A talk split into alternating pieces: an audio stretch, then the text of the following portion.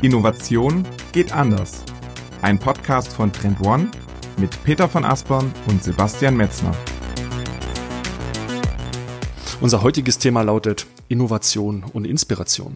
Und im ersten Teil des Podcastes fragen wir, ob die besten Innovationsprozesse auch gänzlich ohne Inspiration funktionieren würden. Denn kaum ein Innovationsverantwortlicher hat heute im hektischen Businessalltag noch Zeit und Muße, wahre Inspiration zu finden.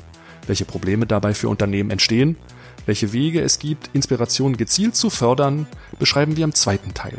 Denn in Zukunft entwickelt sich Inspiration zu der Querschnittsfunktion im Innovationsprozess. Über die gesamte Länge gilt es, Informationen bereitzustellen, die Mitarbeiter abseits der bekannten Pfade und Normen dazu inspiriert, wirklich Neues zu schaffen. Also mitten rein, in Folge 8. Hallo Peter, liebe Grüße nach Hamburg. Wie immer ist es schon ein bisschen später am Abend. Du bist in Hamburg, ich bin in Berlin. Wir haben heute das Thema Innovation ohne Inspiration. Peter, hattest du heute einen inspirierten Tag? ja, meinen Sebastian erstmal. Ja, ähm, hatte ich einen inspirierten Tag? Ich würde sagen, ja, weil heute ist Montag. Das heißt, das Wochenende ist gerade zu Ende und nach dem Wochenende bin ich irgendwie immer so relativ ja aufgeladen mit so ein paar neuen Ideen und Gedanken. Also von daher ja. Schön. Lass uns mal so ein bisschen in die, in die Folge schauen. Was, was haben wir heute so vor in der Folge zum Thema Inspiration? Genau. Also wir fangen an mit der, erstmal mit der Definition. Also was ist überhaupt Inspiration? Was gibt's auch für Arten von Inspiration? Dann sprechen wir darüber, welche Probleme und Herausforderungen immer wieder auch um das Thema Innovation herum entstehen. Und ganz wichtig für uns der Punkt natürlich, warum ist Inspiration heute überhaupt so wichtig und auch so notwendig geworden.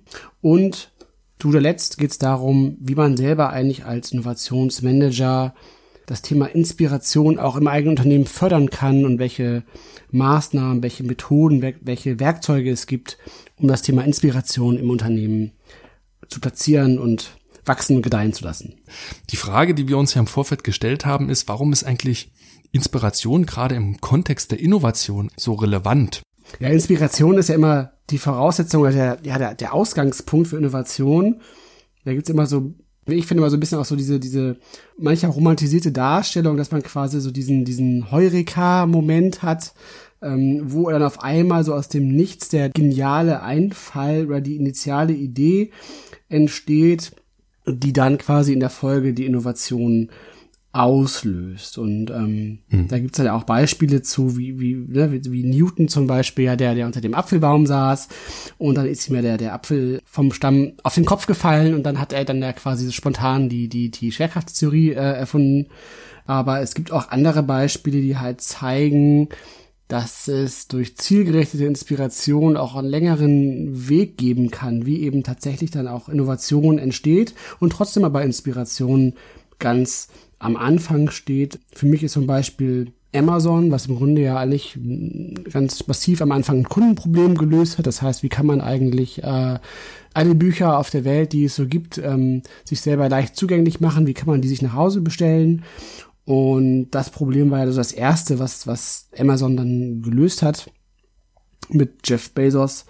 Und das war damals ja auch ein ganz neuer Ansatz und darin steckt natürlich auch Inspiration, weil man eben dieses Kundenproblem auf eine ganz damals neue Art gelöst hat. Das zeigt eben auch nochmal, dass es ganz andere Arten auch für Inspiration gibt. Du machst schon so ein bisschen so zwei Pole auf. Ne? Lass uns vielleicht am Anfang ein Stück weit bei dem ersten Beispiel von, von Newton bleiben, ne? von diesem Heureka-Moment den du gerade erwähnt hast, weil dieses Aha-Erlebnis, was da im Kopf entsteht, das ist ja meistens ein spontaner Einfall von, von Ideen, die so in dem Moment in dir aufkommen. So, die Frage ist ja, ja, woher kommen denn eigentlich diese Ideen und Einfälle in diesem Moment? Weil sie, sie kommen ja nicht aus dem Nichts. Ne? Sie, mhm. sie haben ja einen einen Ursprung. Und wo genau liegt eigentlich dieser Ursprung? Das ist eigentlich eine gute Frage, weil sie häufig nicht genau zu beantworten ist. Ne? Der Ursprung, der ist absolut vage. Und wenn ich dich frage, woher hattest du so die Inspiration heute über den Tag, dann ist es häufig ja so unbewusste, man kann das gar nicht so genau erklären. Häufig kommt man aber schon zu dem Schluss, dass da irgendetwas war, ja, was dazu so eine Ursache ist. Und das ist eigentlich ein sehr, sehr schöner, ein sehr, sehr schöner Moment, den man auch immer wieder irgendwie haben mhm. will. Du hast mich mal gefragt, so, wie kommt eigentlich dieses Neue in die Welt, ne? Und so war quasi ein bisschen die Metapher, wie wir auch auf dieses, auf diesen Heureka-Moment gekommen sind, Peter. Wie, wie kommt das Neue in die Welt? Du hast ja so schön gesagt, das Neue kommt immer zweimal in die Welt. Also einmal, indem man es halt erdenkt, also indem man halt eben diese Inspiration im Kopf hat, dieser initiale Moment, wo dann quasi der Gedanke geboren wird. Und dann aber eben äh, zum zweiten Mal, wenn dieser Gedanke eben Realität wird durch das eigene Handeln halt. Ne? Also das ist dieser entscheidende Punkt, dass es eben nicht nur bei Ideen im Kopf bleibt, sondern dass diese Ideen natürlich auch umgesetzt werden. Dazu passt natürlich auch dieses ganz berühmte Zitat von Thomas Edison, dem Erfinder der Glühbirne, der sinngemäß ja gesagt hat, dass, dass Innovation zu ein Prozent Inspiration ist, aber eben zu 99 Prozent Transpiration, also harte, harte Arbeit und mhm. lange Phasen des, des Trial and Errors, bis quasi diese Idee dann tatsächlich dann am Ende des Tages umgesetzt werden kann. Das, das ist auch absolut richtig und, und beschreibt natürlich gut diese, diese Synthese aus eben Denken und Handeln. Es führt aber auch so ein bisschen dazu, dass man vielleicht dann aber auch diesen Punkt der, der initialen Inspiration so ein Stück weit unterschätzt, würde ich fast schon sagen. Absolut, ne, weil dieses Zitat 1% Inspiration, 99% Transpiration hat ja eine ganz klare Unterordnung der Inspirationsrolle zieht das nach sich. Ja, genau. Die Frage ist, ist diese Unterordnung, ne, würde Edison heute leben, würde es ja nochmal genauso sagen. Ich glaube ehrlich gesagt nicht, denn das Thema Inspiration mhm. darf sich nicht so stark unterordnen. Und also ich bin da auch ganz klar der Meinung, dass der Inspiration im Innovationsprozess selber eine sehr, sehr starke oder sogar zentrale Rolle zugekommt. Ja. Und dass diese Unterschätzung eigentlich nicht mehr zeitgemäß ist. Wie siehst du es, Peter? Ja, absolut. Also das, das sieht man ja auch an, an in unserer Arbeit manifestiert sich das ja auch immer wieder, weil wir äh, heute vielleicht im Unterschied zu vor, ja, wann wurde die Glühbirne erfunden? Irgendwie Anfang des 20. Jahrhunderts, glaube ich, ne? Also vor über. Ah, ich glaube sogar Ende 19. Jahrhunderts. Ja, also vor langer, langer ja. Zeit quasi, ähm, war natürlich, waren die Möglichkeitsräume beschränkter als heute. Das heißt, heute hast du halt unfassbar viele Möglichkeiten, technologische Möglichkeiten, aber auch Möglichkeiten im Sinne von, von Geschäftsmodellen beispielsweise. Und Deshalb ist es heutzutage extrem wichtig, diese Möglichkeiten zu kennen oder auch Zugriff auf diese Ressourcen zu haben und zu wissen, dass diese Optionen überhaupt bestehen. Es ist ja teilweise wirklich unfassbar, was heutzutage alles zumindest mal technologisch möglich ist. Und dieses Wissen kann natürlich extrem inspirierend sein, beziehungsweise man kann sich heute ja kaum noch vorstellen, wie man eigentlich innovative Lösungen entwickeln äh, kann, wenn man diese, diese Möglichkeiten gar nicht kennt. Also gerade jetzt, wenn es eben mhm. tatsächlich um natürlich eher technologisch getriebene Dinge geht. Und von daher würde ich schon sagen, dass heutzutage dieser Faktor Inspiration einfach auch aufgrund der schier ja fast unendlich großen Möglichkeiten extrem wichtig geworden ist. Und zu anderen bleibt es natürlich aber dabei, dass das Mindset nach wie vor, das war natürlich damals vor über 100 Jahren natürlich auch schon so, extrem wichtig ist. Das heißt, wenn du eben dich inspirieren lassen möchtest, dann musst du natürlich auch eine gewisse Offenheit mitbringen. Das heißt, du musst eben auch dafür äh, bereit sein und offen sein, diese neuen Eindrücke und Informationen aufzunehmen. Und ich glaube auch, dass sie dir eben nur was bringen. Darauf kommen wir ja auch noch später zu sprechen, dass diese Inspiration eben nur was bringt, wenn du eben auch tatsächlich so auf der Suche bist nach, nach neuen Lösungen, weil du einfach ein bestimmtes Problem entdeckt hast, was ja auch ein ganz wesentliches Merkmal von neuen oder von Innovationen ist, dass du eben ein Problem löst, was du natürlich vorher mhm. identifiziert haben musst. Ne? Und wenn du dieses Problem erkannt hast, dann bist du ja auch automatisch empfänglicher für Inspiration, weil du ja im Grunde implizit und explizit nach neuen Lösungen suchst. Und da gibt's ja eben diese beiden Modi, ähm, die hast du ja nochmal schön rausgearbeitet, Sebastian, wie man sich eben tatsächlich so inspirieren lassen kann. Also einmal auf die ungerichtete Art und die zielgerichtete Art und Weise. Genau, weil du, du hattest ja so ein bisschen mhm. auch im Vorgespräch gesagt, die allgemeine Definition der, der Inspiration ist, dass man ja in einer Umgebung, in der man vielleicht sonst nicht unterwegs ist, ne, vielleicht ein Waldspaziergang, Dort ist man in einem Umfeld unterwegs und dann hat man halt diesen, diesen Moment. Und das ist eigentlich, ja, das Bild, was man von Inspiration eigentlich wirklich so im mhm, Kopf hat. Genau. Ne? Oder man macht einen Schaufensterbummel, hast du, glaube ich, auch gesagt. ja, genau. Ne? So. Und, und ich dann denkt man ne? quasi, ne? Ja, genau. Da denkt man quasi so beim Anblick von irgendwelchen Dreiecken, die dort vielleicht als Form im Schaufenster hängen, an das Organigramm und verbindet irgendwie vielleicht die Form des Organigramms mit den, mit den Dreiecken und hat irgendwelche Fraktale und kommt so auf gewissen Umwegen hin, vielleicht zu einer neuen Lösung seines Organigrammproblems, wenn man sich damit gerade befasst. Das ist ja eigentlich das, was man so als Inspiration beschreibt, bezeichnet, so diese, dieser eher zufällige Entdeckermodus, in dem man mhm. dort ist und diese mhm. ungerichtete Art der Inspiration, die lässt sich am besten mit diesem Prinzip der Serendipität umschreiben. Und das bezeichnet halt genau diese zufälligen Beobachtungen von etwas Ursprünglichen, was man nicht gesucht hat, das total neue und überraschende Entdeckung dann mit sich bringt. Mhm. Das kann man nicht so richtig logisch begründen, aber es existiert. Serendipität ist das, das Fachwort. Gibt schon seit über 20, 30 Jahren wird das schon diskutiert. Also das ist, das ist nichts Neues, aber es ist ein sehr, sehr gutes Erklärungsmuster, um diese ja, ungerichtete Art der Inspiration so ein Stück weit zu, zu kennzeichnen. Warum? Weil man die halt ohne feste Absicht quasi durchläuft.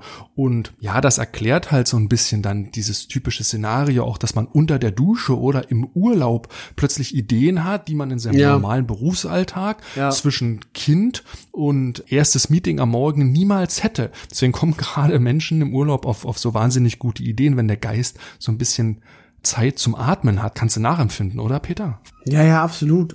Das ist wirklich so. Also ich glaube, es ist immer auch, aber trotzdem, also es bleibt eben wichtig, dass du quasi selber irgendwie so eine Art Absicht oder Motivation halt so mitbringst. Weil mhm. sonst bist du, glaube ich, nicht offen für, für Inspiration. So, ich verlag das immer so ein bisschen mit mit der Fotografie. Also ich fotografiere ja sehr gerne so in meiner Freizeit, ne, auch, auch natürlich im Urlaub, aber auch, auch so mal so im Alltag. Und das Ding ist halt, dass quasi, wenn, wenn du halt so ein bisschen so, so ein geschultes Auge mitbringst, das heißt, wenn du, wenn du einfach so ein Gefühl dafür hast, so was, was kannst du so machen mit deiner Kamera oder mit deinem Smartphone, ähm, wie, wie ist das Licht so, ne? hast du, hast du irgendwie Gegenlicht mhm. oder hast du lange Schatten oder sowas, ähm, und wenn du so ein bisschen weißt, wie, wie Bildkomposition so funktioniert, dann siehst du halt im Alltag auf einmal eine Vielzahl von spannenden Motiven, weil die dich einfach inspirieren. So, ne? Du siehst einfach Situationen oder Konstellationen, wo du denkst, ah Mensch, das wäre eigentlich ein ganz cooles Foto. Und das würdest du, glaube ich, so kaum sehen, wie du dich eben zum Beispiel auch für Fotografie gar nicht interessierst. So. Dann, dann gehst ja. du da einfach dran vorbei, weil es für dich irgendwie gar nicht relevant ist. Es inspiriert dich dann einfach gar nicht. Und ähm, das ist eben so, glaube ich, so dieser ganz wichtige Aspekt, einfach, dass man eben mit einer bestimmten Fragestellung so auch vielleicht im Kopf ähm, oder im Hinterkopf so unterwegs ist. Und da, dadurch bist du dann eben offen für, für Inspiration. Das heißt, du musst dich auch für irgendwas tatsächlich ein Stück weit interessieren und begeistern, dass du in diesen Modus auch so kommst und diese, diese Inspiration auch überhaupt ähm, wahrnehmen kannst. So. Ja, das muss man, denke ich, auch ein Stück weit üben. Da hast du schon recht, dieses total aus der Freien heraus inspiriert zu werden, ohne einen Bezug herzustellen. Ja, das in der Tat wird mir jetzt auch so ein bisschen deutlich, wenn du das erklärst, ist, ist denke ich, schwer. Ähm das gilt natürlich auch so für den, für den äh, beruflichen Kontext. Ne? Das heißt, ähm, wir hatten jetzt ja eingangs gesprochen über den Schaufensterbummel, ne? so in Serendipität. Das ist ja im Grunde auch dann so, dass du quasi, also du, du brauchst vielleicht irgendwie neue Klamotten, aber du, ne, du brauchst ein neues Outfit, so sagt, so sagt man das ja heute, ne? Ähm, und äh, weiß aber noch gar nicht so genau, in welche Richtung das da irgendwie so gehen könnte. Dann hast du eben früher bist du dann eben in die Innenstadt gegangen und hast dir die Schaufenster angeguckt und dann bist du ja auch zufällig dem ausgeliefert eben, was da, was der, was der Schaufensterdekorateur da ins Fenster gestellt hat und das hat dich dann möglicherweise inspiriert, dass du denkst, ah ja, das sieht doch eigentlich ganz gut aus, so, vielleicht wäre das ja mal was so, ne? Und ähm, Spannenderweise ist sowas ja übrigens auch online total schwer nachzustellen, halt, ne? So, so, so eine Discovery Klar. aufzubauen. Ja. Aber dar darum geht es gar nicht.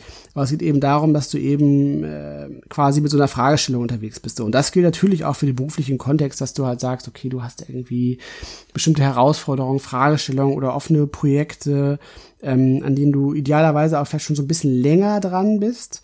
Und dann kommst du eben auch dadurch so ein bisschen in diesen Modus, dass du dafür offen bist, dich inspirieren zu lassen, weil du ja einfach im Unterbewusstsein meistens immer noch weiter an diesem Problem arbeitest. Ja. So, ne? Und dann, glaube ich, hast du so mhm. diese, diese wie sagt man, diese, diese Hirnwellenlänge sozusagen, ähm, die dich dann eben tatsächlich empfänglich macht für solche neuen Eindrücke. Absolut, ne? Weil die Reiz, die Reizüberflutung dann auch in dem Umfeld vielleicht dann ein Stückchen weit nachlässt. Aber mhm. ähm, diese ungerichtete Inspiration, die dann in dem Moment halt kommt, oder sie kommt halt nicht, mhm. bringt mhm. natürlich gerade auch im Innovationskontext immer so eine gewisse, gewisse Schwierigkeit mit, weil die ist halt sehr, sehr fuzzy, die ist halt sehr, sehr vage ja, und die absolut. kann man quasi nicht willentlich oder schlecht willentlich herbeiführen. Gerade innerhalb so eines Meetings oder einem Workshop, jetzt sind wir alle mal ganz wahnsinnig inspiriert, ist natürlich so eine, schon, schon eine harte Ansage, würde man sagen. Ne? Wie soll ich das eigentlich tun?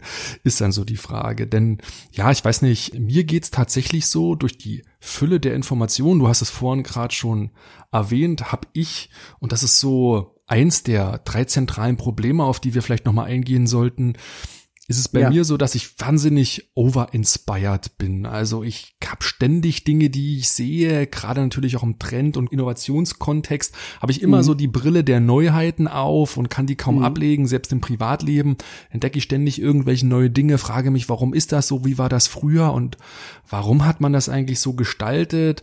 Also dieses Thema over-inspiring ist natürlich so, so eins der, der zentralen Probleme, die wir heute haben. Mhm. Siehst du das ähnlich? Ähnlich, Peter? Macht der Information Overloads dir auch schwierig, wirklich Inspiration zu finden oder bist du da eher total entspannt? Ja, das ist schon so ein wichtiger Punkt. Also im Grunde, du, du hast ja eingangs gesagt, so, was sind so die Herausforderungen im Umgang mit ähm, Inspiration?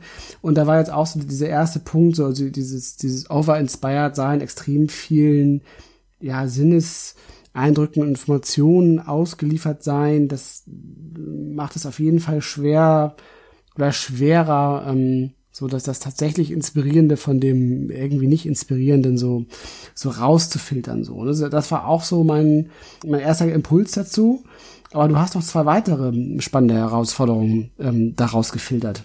Ja, ne, im Grunde ist es tatsächlich so, dass man für sich selbst, glaube ich, sehr, sehr gut festlegen muss, gerade wenn man jetzt im Innovationskontext unterwegs ist, was kennzeichnet oder was ist eigentlich gute Inspiration oder Inspiration, die mich irgendwo ans Ziel bringt, halt, dass ich wirklich so, mhm. jetzt sag ich mal, den, den Noise, der so ständig um uns rum ist, äh, von dem Signal mhm. so trennt. So, das ist, glaube ich, die erste Schwierigkeit. Und die beiden anderen Punkte, die du ansprachst, ist, wenn man das so für sich geschafft hat, kann man eigentlich Inspiration so systematisch und gezielt fördern. Mhm. Weil darum geht's, glaube ja. ich. Ich glaube gar nicht, dass man Innovation wirklich erzeugen kann, sondern dass man sie fördern kann.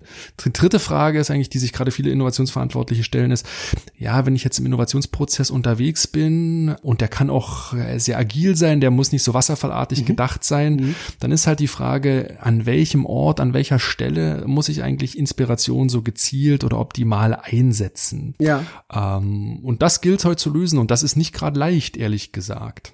Nee, das ist überhaupt nicht leicht. Also ähm, wir gehen ja auch gleich noch darauf ein bisschen näher ein, also wie man tatsächlich als Innovationsmanager auch selber dann Inspiration gezielt fördern kann, ohne zu sagen, jetzt seid mal kreativ.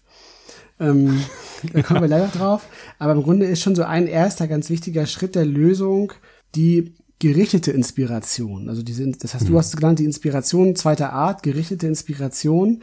Das musst du noch mal erklären, was das eigentlich genau bedeutet. Ja, das ist so ein bisschen natürlich jetzt nicht die Gegenthese zu deiner ungerichteten Inspiration, über die wir vorhin gesprochen haben, ne, der Stadtbummel oder der Waldspaziergang, wo ich halt absichtslos durch die Gegend gehe und habe halt diesen Moment bei der gerichteten oder zielgerichteten Inspiration, da handle ich in fester Absicht. Ich sage, wie du vorhin in deinem Beispiel, das ist mein Problem und hierzu suche ich jetzt Lösungen systematisiert, versuche ich jetzt mich zu inspirieren und strebe auch quasi so ein Ergebnis an, also sehr, sehr prozessorientiert orientiert. Und die Frage ist da, geht das überhaupt? Ne? Wir hatten mhm. ja gerade drüber gesprochen, seid mal kreativ. Und wenn wir über gerichtete Inspiration sprechen, dann ist es, wenn man sich das im Kern auch psychologisch ein Stück weit anguckt, dass es mit dem gewohnten Denkrahmen, den ich quasi so in meinem Kopf habe, dass ich mit dem so ein Stück weit brechen muss, dass ich wahrnehmen muss, so wann denke ich in meinem Bezugsrahmen und jetzt sollte ich doch mal am liebsten aus dem halt ausbrechen. Das ist so ein Stück weit der, der psychologische Hintergrund, weil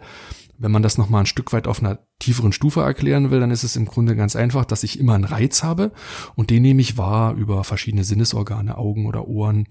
Und dann in meinem Kopf sind sofort, gehen sofort die Muster an. Ich sehe Heuristiken, ich habe die Situation schon mal so gesehen und bewerte, interpretiere die sofort. Und dann versuche ich das kognitiv zu verstehen und dann kommt meine Reaktion. Das ist so eine Kette.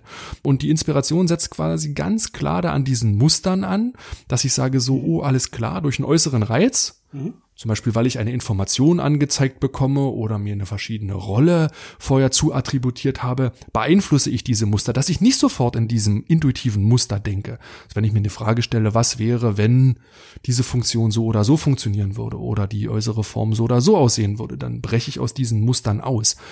Und das meint quasi diese gezielte Inspiration, dass ich meine Denkmuster beeinflusse und so halt nicht in meinem gewohnten Handlungskontext unterwegs bin. Das Fachwort hierfür ist laterales Denken, was man dafür entwickelt hat. Und ja, ja um es kurz zu machen, gerichtete Inspiration heißt quasi in den Modus des lateralen Denkens zu kommen.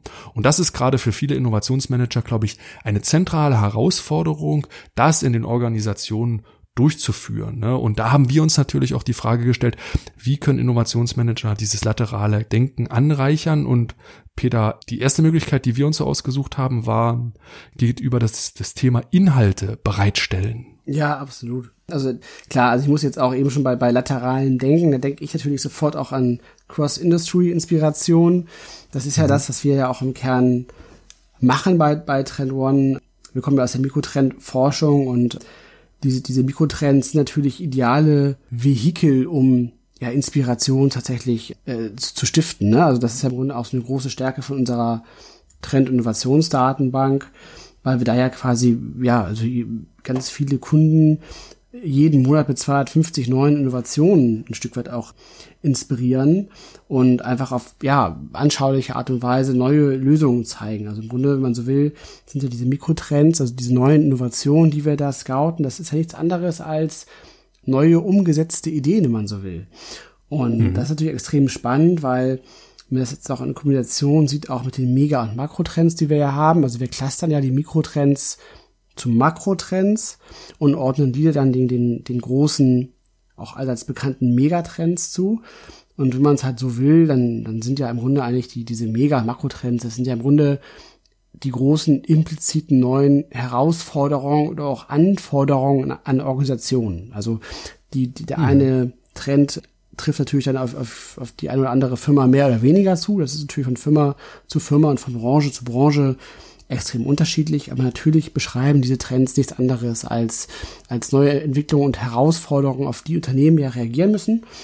Und diese Mikrotrends sind dann eben so charmant, weil sie im Grunde potenzielle Antworten auf diese Lösungen halt geben. Sie zeigen dir einfach, okay, wie haben eigentlich Unternehmen aus ganz anderen Branchen auf den, den äh, großen Trend des äh, demografischen Wandels zum Beispiel reagiert. Ne? Also wenn ich jetzt quasi äh, in der, in der Retail-Branche unterwegs bin, dann würden mir jetzt diese Mikrotrends aufzeigen, was beispielsweise im Gesundheitsbereich schon passiert ist oder wie ähm, äh, die Automobilbranche mit diesem Thema umgeht. Ähm, und das ist ja genau dieses, dieses laterale Denken, was du eben ja auch angesprochen hast, dass du eben ja. einfach mal ähm, dir anschaust, wie eigentlich andere Industrielogiken da beispielsweise auch funktionieren und du eben aus diesem aus diesen eigenen Denkmustern, die du natürlich irgendwann auch hast, wenn du dich einfach jetzt schon mehrere Jahre mit der bestimmten Branche beschäftigst, weil du da eben arbeitest, dann, dann hast du eben mhm. diese Brille entsprechend auf. Das ist ja auch völlig, völlig okay Klar. und auch teilweise auch, also absolut gesund und richtig. Und dann ist natürlich aber das auch schwer, die abzulegen und, und eben auch mal mit so einem frischen Blick drauf zu gucken. Ja. Halt, ne? Und, und, und ja. genau diese, Art der, der Inspiration, die kannst du eben so durch Inhalte, wie du eben gerade schon gesagt hast, gezielt zuführen, dass du eben sagst, mhm. Mensch, lass uns doch mal gucken, wie gehen eigentlich andere diesen Themen halt so.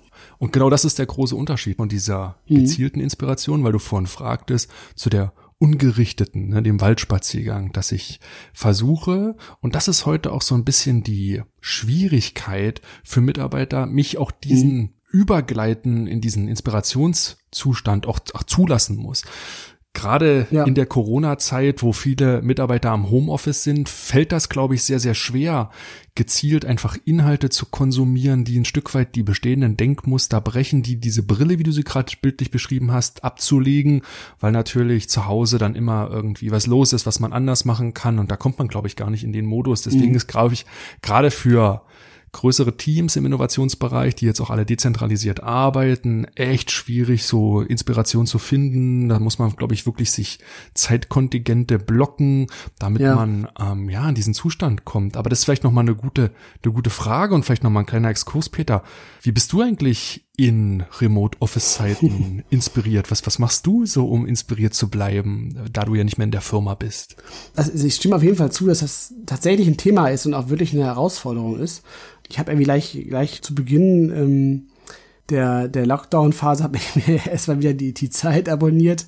Einfach so ein bisschen auch, um, um aus meiner eigenen Filterbubble rauszukommen und so ein bisschen auch, ja, mir selber äh, auch Content zuzuführen, der eben nicht unbedingt in die, äh, nur was mit Innovation äh, im ersten Schritt zu tun haben muss. Ne? Dass man eben einfach ja. auch mal sich anderen Themen öffnet, mal so ein Feuilleton wieder mal liest und mal so guckt, was, was, was passiert eigentlich in, in ganz anderen Sphären, außer meiner. Ähm, natürlich muss ich auch sagen, so ganz weit verlasse ich meine Filterbubble da vielleicht auch ehrlicherweise gar nicht. So, ähm, muss ich auch ja. mal sagen so. Und klar, ich lese viel, ich höre auch jetzt viele Podcasts. Also ich habe höre schon lange irgendwie viele Podcasts so, aber jetzt habe ich natürlich noch ein bisschen mehr mehr mehr Zeit vielleicht dafür oder nimmt sich mehr Zeit dafür ähm, ja. Podcasts zu hören. Da höre ich auch gerne auch aus, aus ganz anderen Bereichen mehr äh, Podcasts an, aber ich habe auch so, was viele wahrscheinlich auch von euch so hören, so OMR On the Way to New Work, ähm, diese Klassiker, wenn man so will, so die ersten großen Podcasts, so, die finde ich auch nach wie vor recht inspirierend, aber doch andere ja. zu nischigeren Themen, die ich mal ganz interessant finde, auch, wo ich Sachen für mich mitnehmen kann.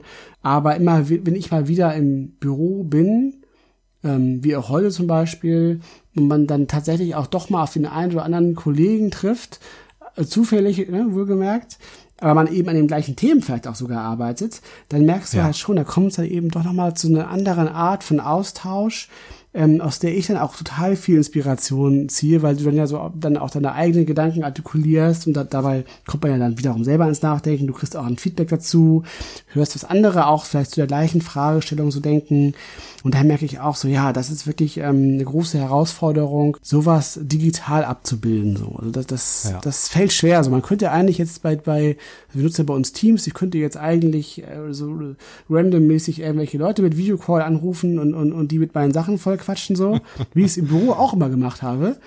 Aber ja. das geht irgendwie so richtig digital nicht, finde ich. Das, das macht ja, man irgendwie auch nicht. Das digitale nicht. Management bei Walking Around, so, das ist äh, genau. durchaus nicht sozial akzeptiert. Irgendwie ne? noch nicht, nee. Glaub, ja, richtig, so der, die Überfallartig, weil natürlich alles unter einem gewissen Fokus dort abläuft. Aber genau mhm. deswegen muss ich sagen, also wenn wir über Inhalte noch mal kurz sprechen, ja. ne, du hast halt genannt, du hast die Zeit bestellt, ne, du konsumierst Podcasts und Büchern, das sind halt alles Inhalte, die sich so gezielt in so ein laterales Denken versetzen sollen, ne, dann merke ich, dass es vor allen Dingen bei den Inhalten immer ganz wichtig ist, in welchem im Rahmen die mir gedisplayt werden. Also ich bin ein großer Freund von, von Tools ne, und mhm. äh, mit dem Trend Explorer haben wir selber ein Inspirationstool am Start, was auch sehr stark auf Kollaboration setzt, denn wie du hast es gerade gesagt, da will ich noch mal so ein bisschen die Brücke schlagen, dieser informelle Austausch, ja. diese Diskussionen, die man ja. über diese Inhalte führt, sind dann eigentlich das Wertvolle, weil man da quasi so auf Erkenntnisse kommt und ja, dieser Alone at Home Modus, den man jetzt im Homeoffice quasi mhm. so hat, der ist natürlich ein Stück weit kontraproduktiv und deswegen ist es so wichtig, ja, verschiedene Funktionalitäten dann auch dieser Tools zu haben, die auf Kollaboration, auf das gemeinsame Teilen von, von, von Informationen so angelegt ist.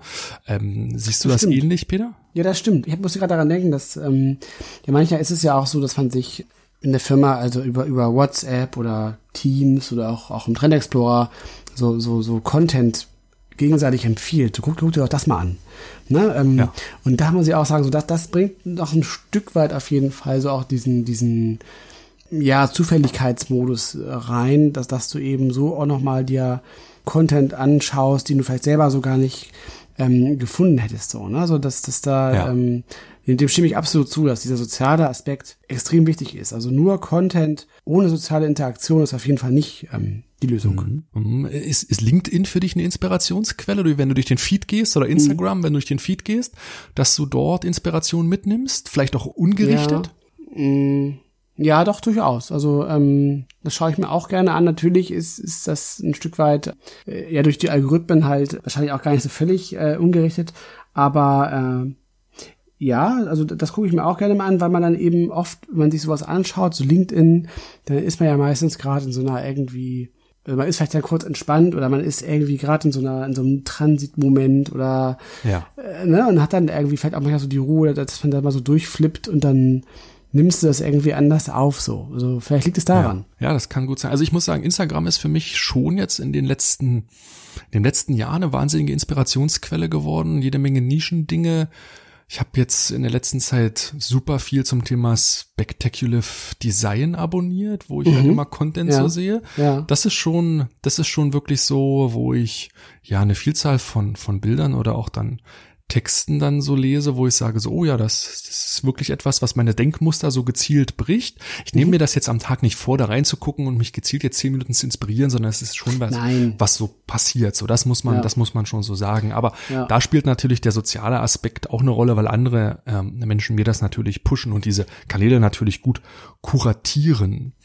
Ähm, Genau, aber lass uns vielleicht nochmal zurückkommen zu der Frage, was können Innovationsmanager wirklich gezielt tun, um Inspiration zu fördern? Neben den Inhalten, die man auch gerne in Innovationstools bereitstellen kann, wie den Trend Ja. Explorer, gibt's natürlich noch etwas, was ja an diesem sozialen Austausch und der sozialen Diskussion andockt, was auch natürlich unter Corona abgenommen hat. Und das sind natürlich vor allen Dingen eine Vielzahl von Events, von Workshops, von Veranstaltungen, die ich ganz gezielt besuchen kann, weil ich da natürlich eine Vielzahl von, von Dingen mitnehme. Das ist so die zweite große Option, die wir überschrieben haben. Und jetzt mit der IFA war am Wochenende auch in Berlin, ja, die, glaube ich, erste und einzig große deutsche Messe, die so, glaube ich, stattgefunden hat. Vier- 4000 Fachbesucher, glaube ich, durften dorthin. Ähm, Ach, in dem okay. Rahmen. Ja, es war nicht öffentlich, ne? Nein, es war, glaube ich, Akkreditierung, Fachbesuch. Ach so. Genau weiß Ah, ich okay. nicht. Ich habe nur gelesen, Ja. dass es streng reglementiert ist. Ja. Aber worauf hinaus will, ist, dass natürlich mh, die Vielzahl von Veranstaltungen jetzt virtualisiert worden Ja. sind, dass man virtuelle Keynotes macht, dass man ganze Innovation Days virtualisiert und dass man natürlich auch Events, gerade jetzt auch in dieser Post-Corona-Zeit ein Stück weit digital durchführen sollte, um seine Mitarbeiter wieder gezielt aus diesen Mustern herauszuholen und auch in Umfeldern zu bringen, ja, wo man andere. Ja, Leute auch virtuell trifft. Ich, ich glaube, Ja. dass das natürlich eine ganz andere Art des Erlebnisses ist, aber ähm, im Grunde vielleicht schon gute inspirative Momente zulässt. Peter, wie siehst du es? Virtuelle Events, Workshops, Veranstaltungen, wäre das was für dich zum Thema Inspiration? Ja, also ich glaube schon, dass tatsächlich ähm, also so, Events äh, können ja auch ver- verschiedene ähm, Faktoren mit sich bringen. Also das eine ist sicherlich die Inspiration, wobei also der Besuch von so öffentlichen Events, der ist ja auch meistens immer deshalb inspirierend, weil du natürlich auch andere Teilnehmer dann triffst halt, ne? Und dann an so Städtischen äh, ähm, vielleicht in das eine oder andere interessante Gespräch verwickelt wirst. So, also sowas bleibt natürlich nach wie vor digital schwer abbildbar, aber trotzdem, ich meine, aktuell ist es natürlich auf jeden Fall besser als gar nicht so. Also Ja. muss man auch mal fairerweise so sagen. Und von daher finde ich das schon wichtig, auch dass man weiterhin ähm, auch solche Inhalte anbietet und zur Verfügung stellt, weil ich das durchaus ins- inspirierend empfinde, auch dann von verschiedenen äh, Speakern ähm, ja, Themen vorgestellt zu bekommen, mit denen die sich eben beschäftigen. Also absolut ist das inspirierend so. Also ähm, und ich denke auch für die Motivation auch durchaus wichtig. Ich, ich glaube aber ehrlich gesagt, dass auch viel Chancen drin liegen, weil äh, wenn ich einem Publikum sitze und vielleicht eine Frage an den Speaker habe, dann muss ich warten, bis das Mikrofon zu mir kommt und dann traue ich mich vielleicht die Frage vor dem großen Auditorium zu stellen oder nicht. Und gerade über digitale Kanäle, wenn hinterher in so einem Art Chatraum so eine Q&A-Session mit dem Speaker ist und ich vielleicht vor meinem Rechner in einem gewohnten Chatumfeld meine Frage, als wenn ich meiner Frau bei WhatsApp schreibe, ähm, diese Frage stelle, da ist, glaube ich, die Barriere eine ganz, ganz andere und der Speaker Ja, wird doch vielleicht anders antworten. Also Ja. ich glaube schon, dass auch Ja, zum Thema. Networking und Q&As, gerade digitale Tools vielleicht auch eine gewisse, ja, dann geringe Barriere haben und viele Chancen damit entstehen. Ist natürlich was anderes, als wenn ich demjenigen direkt in die Augen blicke und mir nicht Mhm. nur einfach über so eine Chatfunktion schreibe, aber jetzt auf der inhaltlichen Ebene glaube ich, dass das schon, schon wirken kann. Ich glaube aber, dass es neue Formate insgesamt halt so braucht, in, in die man dann auch gehen kann als Unternehmen, dass man hier auch ne, die berühmten Fuck-Up-Nights veranstalten ja. kann, ja. dass man mehr Mut auch zu Makertons hat, dass es auch um ja. das Doing geht und nicht nur um das Reden, dass auch solche Formate jetzt in kleinerer Runde, ich muss nicht immer jetzt über tausend Teilnehmer sprechen, ich kann da auch von wenigen 20 oder so reden, dass man solche Veranstaltungen in Unternehmen halt durchführt, weil ich glaube schon, dass es auch sehr inspirativ ist, sich über solchen Content oder solche ja, Erfahrungen so auszutauschen mit, mit neuen Formaten, die da vielleicht jetzt eingeführt werden, weil man die, den, den Mut hat, davor mhm. zu gehen und dass man eher vielleicht, du, du hast es auch nochmal gesagt, Peter, das Brainstorming, was vorher so ein Inspirationsformat ja. war, ne? dass man das ja, doch so ein Stück weit überlebt. Das, äh, genau, das wollte ich auch. Das lag, lag mir schon auf der Zunge. Also zum Glück gibt's ja inzwischen äh, tatsächlich spannendere Formate. Das Brainstorming per se finde ich jetzt auch irgendwie gar nicht, gar nicht äh, schlecht, weil es ist tatsächlich eine, eine, durchaus eine gute Übung, einfach mal alle Arten von, von Ideen zuzulassen und ungefiltert aussprechen zu dürfen. So, von daher hat, hat das halt natürlich seine Berechtigung. Ich fände es immer so problematisch, wenn man quasi ähm, so, so, so Brainstormings macht und dann angeschlossen direkt in so eine Entscheidungsfindung und, und Konzeptionsphase so am besten innerhalb von irgendwie einer Stunde geht, so.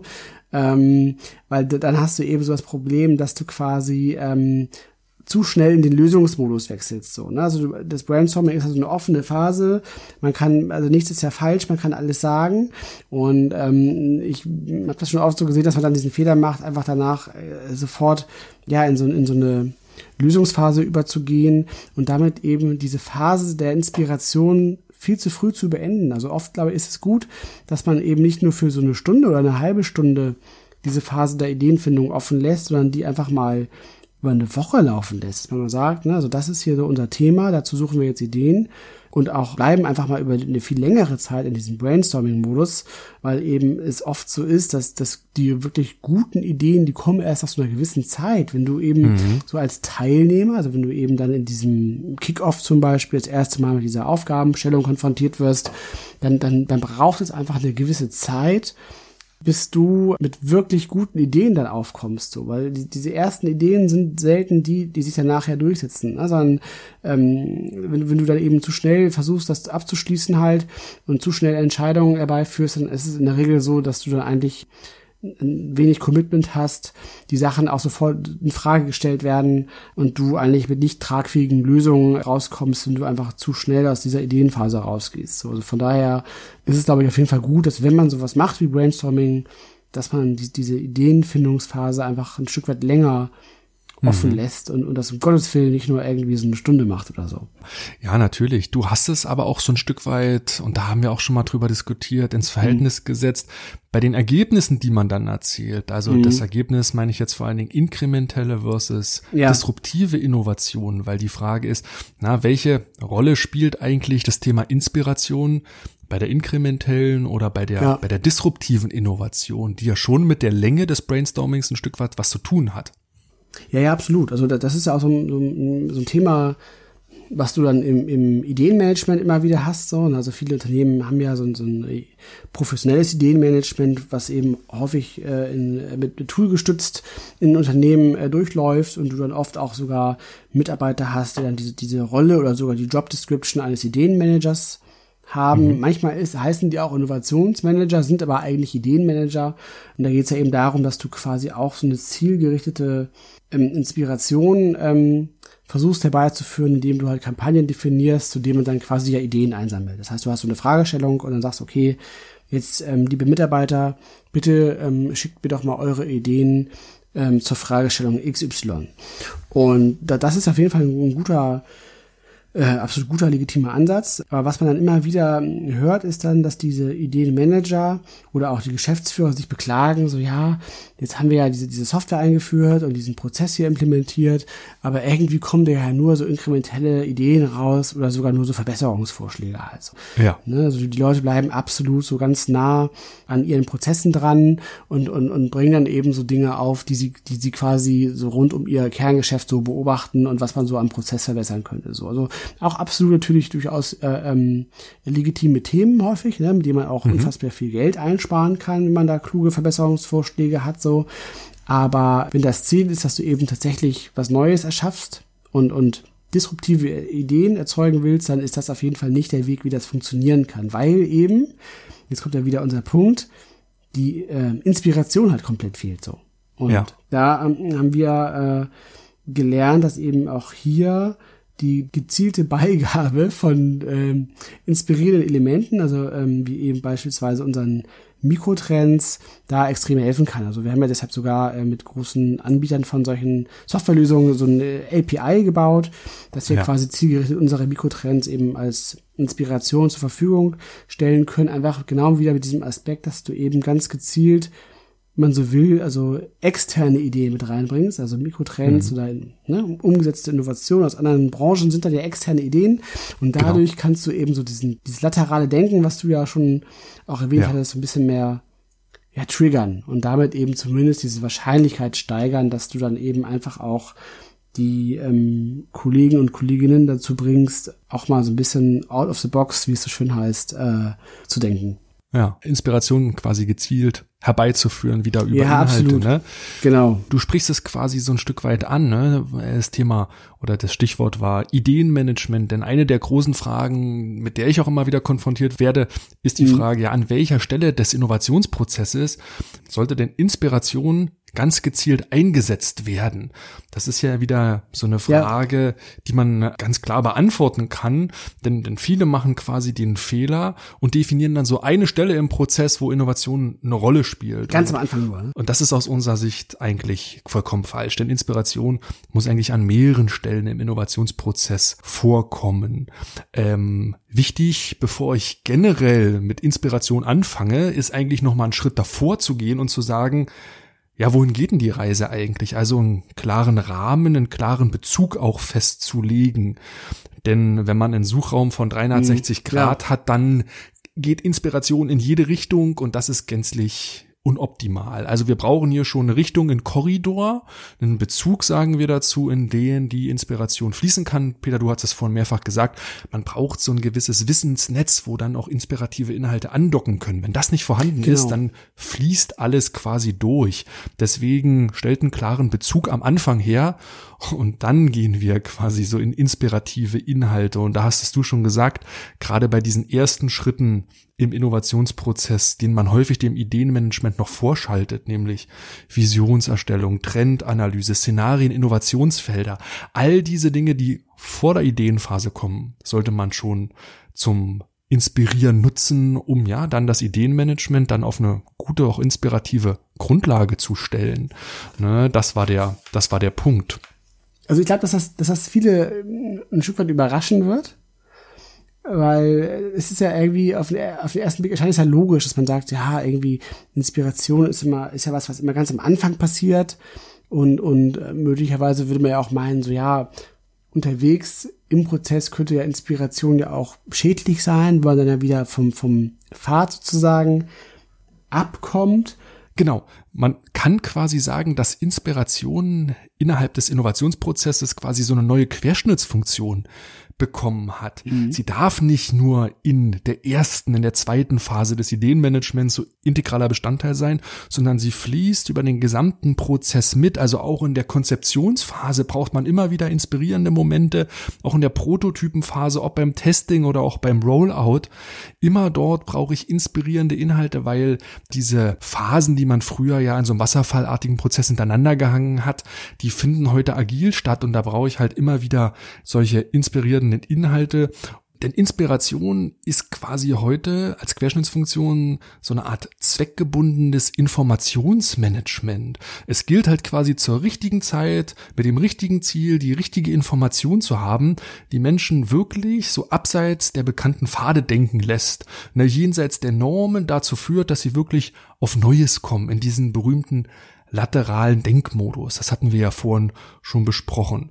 Und mhm. das ist im Grunde heute so die Kernfunktion des Innovationsmanagers, wenn es ums Thema Inspiration geht, die Organisation, das Team in so ein laterales Denken hineinzuführen. Und da denke ich, Peter, haben wir jetzt in der vergangenen Dreiviertelstunde eine relativ große Runde zu dem Thema gedreht. Ja, würde ich auch sagen. Also ich glaube, das, das rundet jetzt auf jeden Fall mal ganz gut ab. Also das Stichwort zweckgebundenes Informationsmanagement ähm, ist auf jeden Fall ganz, ganz wichtiges Stichwort zu dem Thema. Und ich denke auch, tatsächlich haben wir damit ähm, ja, die wichtigsten Aspekte abgehandelt. Wir bedanken uns äh, sehr fürs Zuhören. Abonniert gerne unseren Podcast, wenn euch die Folge gefallen hat. Das war jetzt die achte Folge. Es gibt sieben weitere spannende Folgen, äh, die man sich noch anhören kann. Wir haben ja auch in der Folge über den Trend Explorer gesprochen. Und von daher auch gerne die Einladung an euch, ähm, wenn ihr den Trend Explorer einmal testen möchtet, dann äh, besucht gerne die Seite www.trendexplorer.com. Dort könnt ihr euch ein kostenloses Testabo holen, ganz unverbindlich für 48 Stunden. Oder ihr könnt uns auch gerne schreiben an podcast.trendone.com. Super, Peter. Dann haben wir es für heute. Machen wir den Deckel drauf auf die Folge 8. Hab einen wunderschönen Abend. Liebe Grüße nach Hamburg und hab einen guten, inspirierten Wochenstart, Peter. Mach's gut. Ja, ebenso. Vielen Dank. Grüße nach Berlin. Ciao, ciao.